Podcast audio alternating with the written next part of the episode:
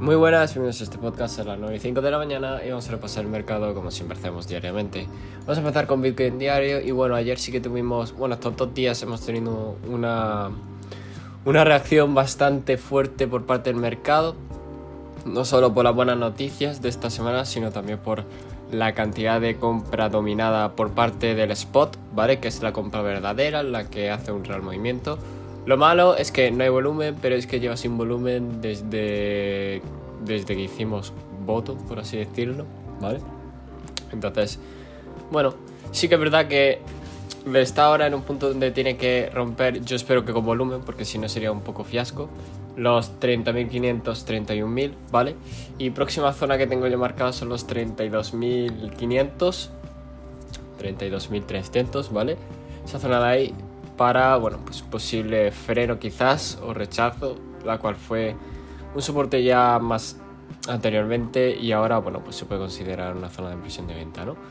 Eh, en fin, ya lo veremos cómo evoluciona. Por parte de Bitcoin tiene esta alcista, así que tiene todas las papeletas para intentarlo. Y el resto de las criptos, pues bueno, muy positivas, con poco porcentaje, eh, es cierto, del 1, 2, 3%. No es mucho, la verdad. Eh, pero bueno, todas en positivo por lo menos.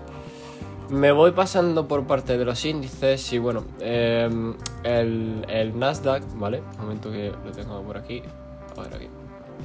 El Nasdaq, eh, perdón, el Nasdaq sí que estamos viendo ya rechazo, lo cual me parece bastante bueno. Eh, porque justo rechazó la zona de los 15.200 donde comentamos. Y me parece muy bueno porque tiene oportunidad de pullback y esa oportunidad de pullback puede llegar inclusive a la zona de los 14.500 eh, o incluso 14.200 si se pone bien la cosa. Y como mucho, mucho, mucho zona de último retroceso serían los, para mí, los 13.900, 14.000. Pero todavía queda mucho para eso.